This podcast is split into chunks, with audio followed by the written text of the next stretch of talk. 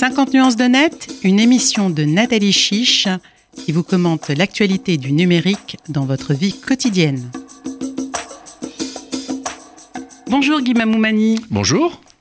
Je suis ravie de vous inviter à l'émission 50 nuances de net pour parler du numérique et des enjeux du numérique.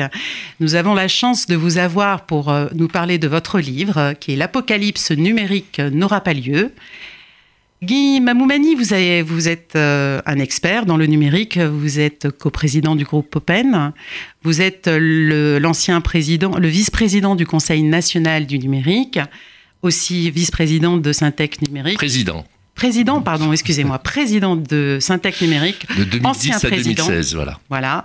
Autant dire que donc nous avons un expert en face de nous.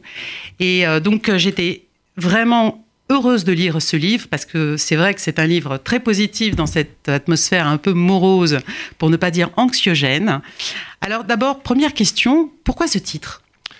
Eh bien, tout simplement, je rebondis sur euh, les mots que vous avez utilisés, puisque c'est exactement ce qui se passe, c'est-à-dire depuis des mois, voire quelques années, vous avez euh, une ambiance générale sur le numérique très anxiogène, des dizaines et des dizaines de livres qui sortent régulièrement, avec beaucoup de succès d'ailleurs, parce que dès que vous annoncez les mauvaises nouvelles, vous êtes plutôt populaire. On parlera d'un certain docteur, par exemple. Par exemple, mais il y en a d'autres. Le dernier en date, c'est euh, l'écrivain euh, ça va me revenir, qui avait écrit euh, L'homme nu, euh, Marc Duguin, hein, qui vient de sortir encore un, nouveau livre. Donc, vous avez des tas d'éditos, d'interviews qui donnent une image très négative de la transformation numérique. Et je trouve que c'était très grave parce que finalement, on décourage notre jeunesse de se lancer dans ces professions.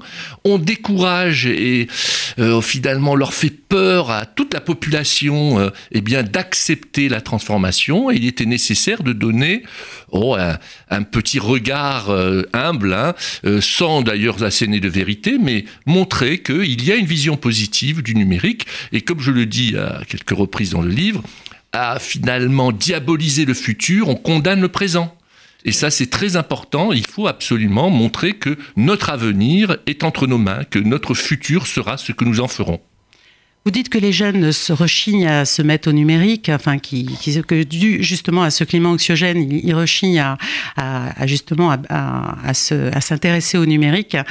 Pour vous, c'est une chance et non pas une calamité. Alors, comment vous expliquez justement euh, qu'il n'y a pas ce basculement, qu'il n'y ait pas ce, cet intérêt, euh, alors qu'on sait que maintenant le numérique euh, impacte tous les secteurs et qu'il est inévitable?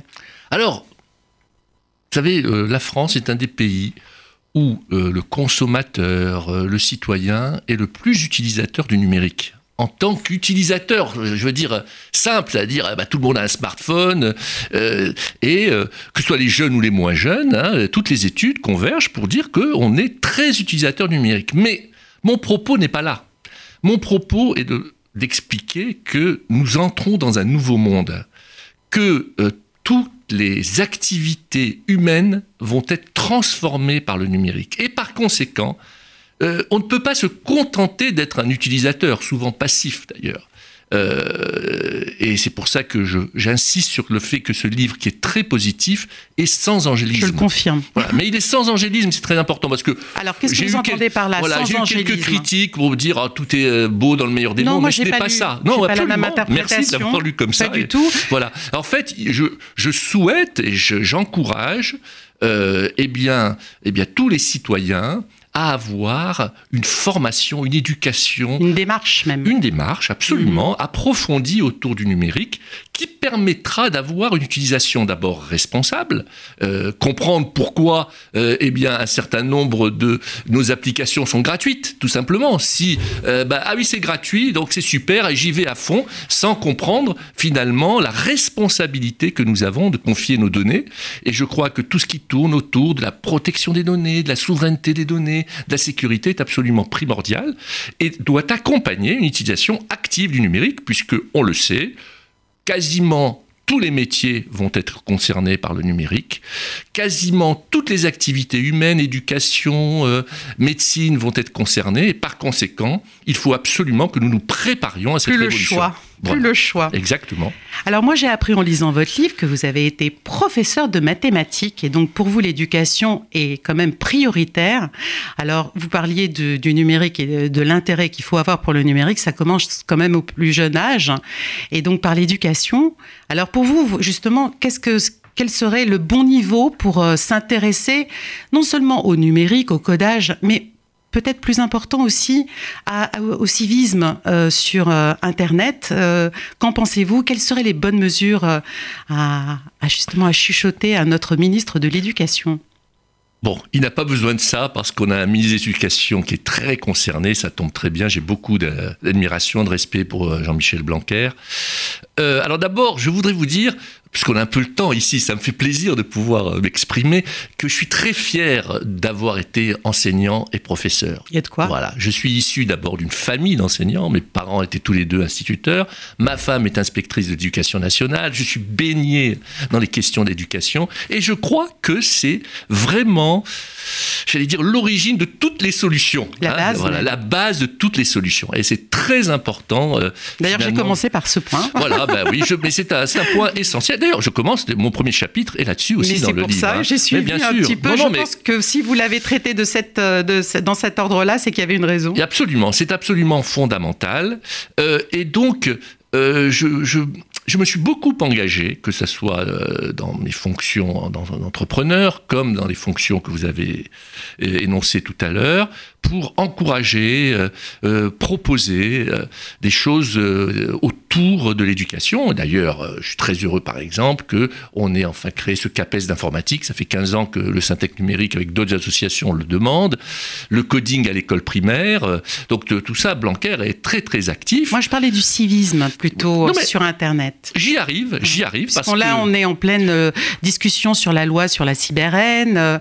voilà, on pense qu'on demande beaucoup aux plateformes, mais peut-être qu'il faudrait aussi demander beaucoup aux utilisateurs Je pense que tout ça est complémentaire. Hein, c'est-à-dire que il ne faut pas se cantonner au civisme sur Internet, ce qui est absolument important. Mais j'insiste sur le fait qu'il y a une nécessité de rentrer dans la technique. Je sais que ce n'est pas partagé par tout le monde, mais c'est ma conviction. C'est votre conviction. Voilà, je pense qu'il faut absolument avoir des bases pour comprendre ces enjeux. Même pour rejoindre votre remarque et votre question, euh, euh, pour avoir ce civisme, il faut avoir des bases. C'est un petit peu comme si vous voulez, d'ailleurs je crois que c'est euh, euh, un des titres de chapitre pour moi, c'est apprendre à écrire, à lire, à calculer et coder. Si vous voulez, si vous vous parlez d'instruction civique, vous savez pas lire, c'est pas la peine. Hein. Euh, déjà, la base, c'est quand même de savoir lire, écrire et calculer pour pouvoir avoir une quelconque responsabilité personnelle. En fait, si on prenait encore l'analogie avec euh, le permis, ça serait apprendre le code et après savoir conduire. Quoi. C'est un très bon et très bonne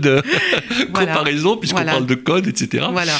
alors, et je crois qu'en effet, euh, tout ça va ensemble. Et vous avez raison, hein. On a vraiment besoin de créer maintenant un nouveau cadre juridique, social, syndical, euh, de toutes sortes, pour accompagner cette transformation. Code du travail, par exemple. Comment peut-on aujourd'hui travailler dans ce nouveau monde avec des, euh, un code du travail avec des éléments issus de la révolution industrielle? Alors qu'est-ce qu'on fait? On le tord, mais ça ne marche pas. Donc là, vous en venez au secteur de l'économie, donc euh, je, je m'y engouffre. On sait qu'aucun secteur, donc on l'a dit, euh, n'est épargné par le numérique. À ce jour, on, on constate que c'est essentiellement des acteurs privés américains ou chinois qui dominent le marché de, enfin qui dominent Internet. Comment voyez-vous, vous justement, cette économie française euh, dominée par ces acteurs? Et euh, euh, quelle serait, comment, comment on va, voilà, comment, quelle serait notre issue, quelle serait notre solution? Bon, je vais commencer d'abord au service du travail, évidemment. bien sûr, par dire quelque chose qu'il faut que tout le monde intègre. Tous les secteurs, toutes les entreprises, tous les métiers vont être concernés par le numérique. Voilà, donc ça c'est un postulat. Voilà, c'est un postulat. c'est dit. Euh, euh, et ça ne sert à rien de résister, comme je le dis dans le livre. Vous avez deux façons finalement d'aborder ce sujet. Soit vous dites, alors vous avez un tsunami là qui arrive, vous dites, euh, je vais l'arrêter, je vais le ralentir. Je raconte une anecdote d'ailleurs avec euh, le ministre de l'époque Montebourg qui disait il faut faire ralentir le progrès pour avoir le temps de se, de se préparer. quand lu voilà. ça. Donc c'est quand même incroyable. Et ça, finalement, le résultat, c'est que vous vous faites balayer. Comment vous expliquez ça? Alors, je vais évidemment, c'est pas dans l'ordre de mes questions, mais vous, vous pensez que les politiques ne sont pas euh, ne sont pas conscients de ces enjeux du numérique? Alors, je vais finir sur ce qu'on a dit juste avant, parce que cette question Parce est que vous me la primordiale. servez sur le Ah, plateau. Voilà, bien sûr, bien sûr, elle est primordiale. Donc, l'autre réaction qui me paraît la plus euh, bah, positive et plus nécessaire, c'est de dire, bah, sur ce tsunami, c'est une opportunité, et il faut que je surfe dessus pour justement en profiter. Alors, mais pour surfer, il va falloir apprendre à surfer. Donc, par Donc, rapport à votre question, à l'éducation. exactement, qu'est-ce qui va nous permettre de réagir? Et je ne crois pas, comme certains l'affirment, que les dés soient jetés. Je n'y crois pas à ça. Les fameux GAFA, je déteste cette. euh, J'en ai pas parlé, cet acronyme. Non, mais je, remarqué je, je, je- je le dis moi-même. Cet acronyme, finalement, qui, qui euh, ne veut rien dire parce que ce sont des entreprises qui sont même pas comparables. La dernière fois, j'entendais quelqu'un dire la Poste est en train de devenir un GAFA. Enfin bon, on dit tout et n'importe quoi. Donc, je crois que nous avons tous les moyens, en particulier un système d'éducation, des ingénieurs, des mathématiciens de plus haut niveau, pour nous permettre eh bien, de euh, créer des leaders, pourquoi pas des leaders mondiaux. On a vu, grâce à la French Tech, Est-ce qu'on maintenant... n'a pas un petit problème d'échelle quand même, nous en Europe euh, et en France? Absolument. Mais on voit que grâce à la French Tech, par exemple, alors qu'on n'en avait pas, nous avons maintenant des licornes. Donc on voit que nous avons un, un des salons maintenant qui est le plus important. Alors au monde. justement, rappelez, rappelez l'actualité d'aujourd'hui et de, de- enfin d'hier, d'aujourd'hui et de demain. Ben oui, nous sommes en plein Vivatech, qui est un des, finalement maintenant le deuxième salon numérique du monde, hein, après, euh, après Las Vegas. hein. donc euh, ça, tout ça est, est- est- est signe euh, et symbole euh, que finalement nous pouvons tout à fait réagir. Alors vous avez raison, ça doit se faire au moins au niveau européen. Et donc c'est pour ça qu'il est très important que nous ayons une Europe qui soit solidaire et qui ait des projets autour du numérique. Donc c'est ça qui doit y arriver. Et je vais faire le lien maintenant à votre question Voilà. sur les politiques Voilà. c'est que vraiment, et je, je raconte beaucoup d'anecdotes là-dessus pendant 15 ans, Bah, vous étiez bien placé Voilà. en tant que président de Syntec Numérique, j'ai d'être à l'écoute. hein, et j'ai vu et j'étais désespéré de voir que eh bien, j'avais affaire à des politiques qui n'avaient aucune base Culture. numérique, aucune culture numérique de base. Sauf, si je veux être objectif, hein, le seul ministre que j'ai trouvé à l'époque, c'était Macron. Il était un ministre de l'Industrie, avec qui nous avons fait, par exemple, au programme Industrie du futur, qui a été très important et qui, aujourd'hui, euh, bah, de- des, des retombées très positives sur l'industrie française. Mais du coup, c'est pour ça que je dis que je suis objectif, je suis un peu déçu, parce que alors que j'avais en face de moi un ministre et à l'époque un secrétaire général adjoint à l'Élysée, à l'époque c'est lui qui avait organisé ce fameux déjeuner, euh, on était sept ou huit acteurs du numérique avec François Hollande pour lui donner un petit peu de, culture numérique, c'était lui qui l'avait fait, et donc quelqu'un de très technophile euh, et qui a très bien compris tous les enjeux du numérique, et puis depuis qu'il est président, avec un- quand même un ministre, à l'époque qui était Majoubi, quand même qui connaît très bien la question, avec un, des députés qui sont beaucoup plus, euh, eh bien, maintenant familiarisés. plus, disons. Oh, ah non, mais attendez, Un là quand même, il faut dire beaucoup plus parce que euh, j'avais fait une étude je avec me base sur l'étude de euh, l'Institut Montaigne Oui. qui a recensé une cinquantaine de députés. euh.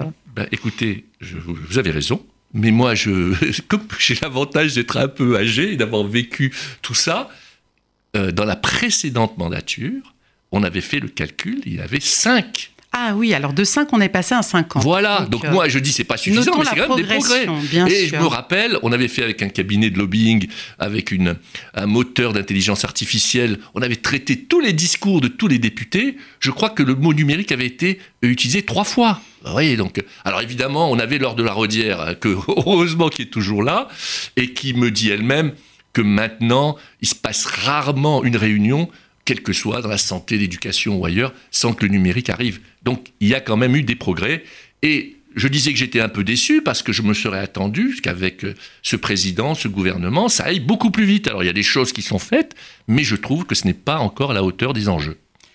Et c'est même pas une question de génération, puisque Montebourg et Macron ont euh, quasiment le même âge. Donc, euh, c'est vraiment une question d'éducation. Enfin, on en revient à l'éducation. D'acculturation. Et d'acculturation. Et donc là, vous me tendez la perche, puisque justement, vous pensez que dans votre livre, la formation professionnelle est à revoir complètement euh, face à cette transition numérique. Alors ça, c'est à l'actif. Quelles sont vos pistes? Bon, ben là, ça, c'est à l'actif du gouvernement quand même, puisque Madame Pénicaud a fait quand même un euh, un changement sur la formation professionnelle que j'encourage. Hein.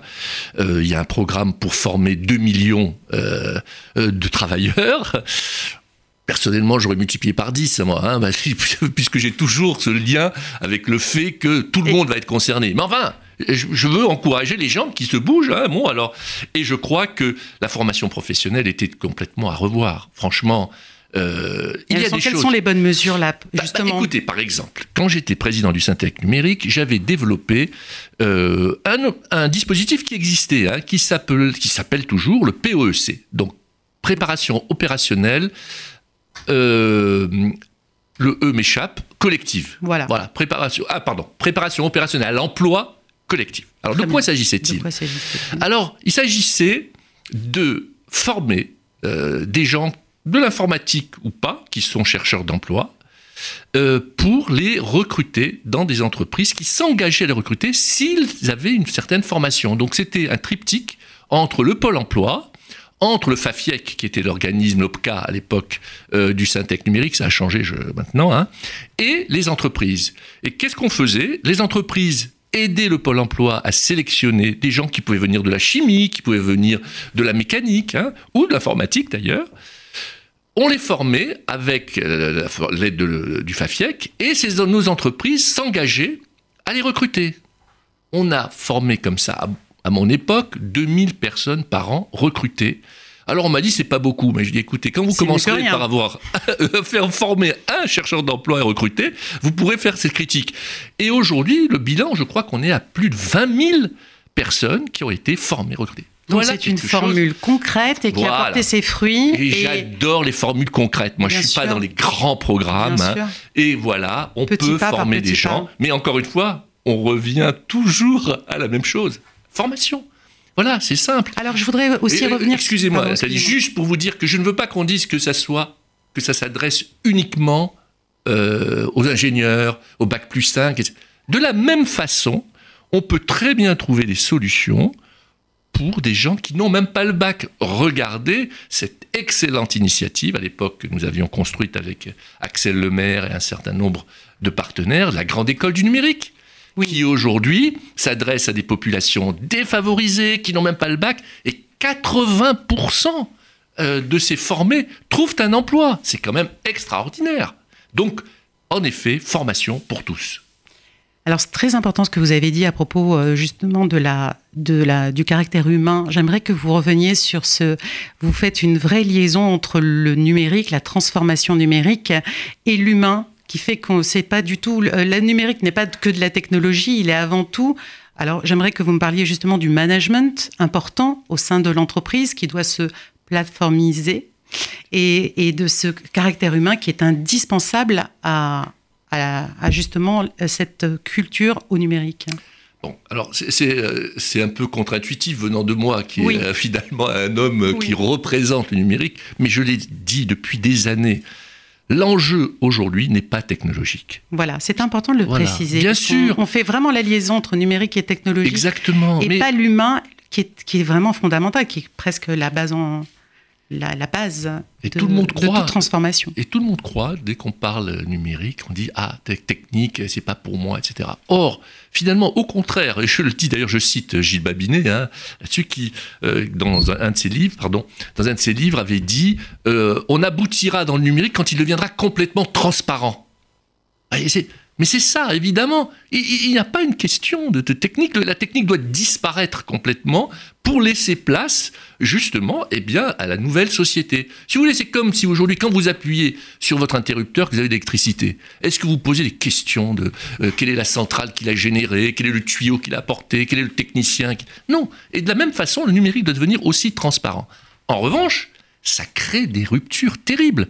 D'abord, parce que ça change tous les codes, le temps, les distances, l'emploi, la propriété, tout ça est remis en cause. Déjà, c'est très perturbant. Ensuite, comme le télétravail, par exemple. Par exemple. Par exemple. Bien évidemment, hein, évidemment. Donc, d'abord, qu'est-ce que c'est qu'un lieu de travail avec le numérique Il hein? va falloir en discuter. Ça, vous voyez, c'est un très bon exemple. Voilà. Et puis, ça va à une vitesse folle. Alors, euh, quand je fais des présentations, j'ai un slide comme ça. Si vous voulez, je crois que pour avoir eu 50 millions d'utilisateurs, l'avion avait nécessité 50 euh, ans. Eh bien, Twitter, il lui avait fallu un an ou deux. Donc ça va. Alors, c'est très déstabilisant et ça va très vite. D'où la question initiale sur l'anxiété que ça peut générer. Et c'est pour ça qu'il faut au contraire rassurer. Donc, si l'homme ne se prépare pas à ça, mais on, va dans le mur. Donc, en effet, vous avez déjà un aspect, alors là j'aborde le côté presque uniquement citoyen, hein, de euh, se préparer à, à cette transformation. Et puis, comme vous l'avez dit, dans les entreprises, parce que le citoyen, c'est le jeune qui arrive après dans l'entreprise, il ne peut pas arriver dans une entreprise qui a été conçue pour euh, bah, le 19e siècle et, la révolution industrielle. Donc, par exemple, la hiérarchie, euh, euh, l'organisation du travail doit être remise complètement en cause. Vous voyez, par exemple, chez Open, hein, mhm. dont vous êtes coprésident. Dont je suis le coprésident avec Frédéric Sebag. Bon, donc nous, nous avons 4000 personnes avec une organisation traditionnelle issue de ce qu'on appelle une entreprise de service du numérique. Alors nous, on recrute 1000 personnes par an. Mais si vous leur proposez de travailler avec la hiérarchie habituelle, etc., eh bien, ça ne va pas leur convenir. Donc nous avons construit des organisations de ce qu'on appelle en squad, horizontales, qui cassent les hiérarchies. Qui cassent Et non pas avec un manager, mais plutôt avec un leader. Vous voyez, on change un peu. Un leader qui est reconnu par sa compétence. Qui choisit même, peut-être. On va pas vraiment. Euh, oui, en tout cas reconnu, je préfère. on n'est pas quand même dans le kibbutz là avec euh, euh, une élection ou je ne sais quoi. Non, c'est reconnu par sa compétence et non pas parce que c'est un patron du doigt divin. Alors moi, je voudrais finir par l'État. L'État s'y met aussi au numérique avec son action, son programme Action publique 2022. On en a parlé dans les chroniques de 50 nuances de net pour le permis de conduire. Plus possible maintenant d'avoir un permis de conduire sans passer par Internet. On sait que tout va être dématérialisé. Alors vous, euh, quel est votre point de vue justement? Est-ce que vous pensez que ça va assez vite? Est-ce que vous pensez que on va pas oublier en route euh, quand même euh, pas mal de personnes qui ont du mal à se mettre soit par une question de génération, soit peut-être même l'illettrisme numérique dont on parle peu. quel est votre point de vue en matière justement d'action publique euh, du gouvernement au numérique? Alors déjà, pour moi... Et vous en parlez dans votre livre Bien sûr, c'est essentiel, on ne va pas assez vite. Voilà, il faut aller encore plus vite. Alors, on me rétorque, en particulier maintenant, vous savez, il y a un nouveau mouvement qui s'appelle la slow tech, hein. des gens qui sont plutôt de mon... on va dire de ma vision hein, positive, hein, qui dit il faut pas aller trop vite parce qu'on va laisser des, gens sur le carreau. Et moi, je réponds au contraire, au contraire. allons très vite, mais soyons conscients et libérons des moyens pour nous concentrer sur ceux qui n'arrivent pas à aller aussi vite. Mais écoutez, si on doit retenir euh, deux mots-clés euh, de Guy Mamoumani, c'est formation et éducation, ou peut-être dans l'autre sens, éducation et formation au numérique. Merci infiniment pour ce message très positif et qui nous donne envie vraiment de s'y mettre, euh, comme vous dites, très rapidement, puisqu'il est temps, il ne faut pas perdre de temps. Un grand merci, Guy Mamoumani. Merci.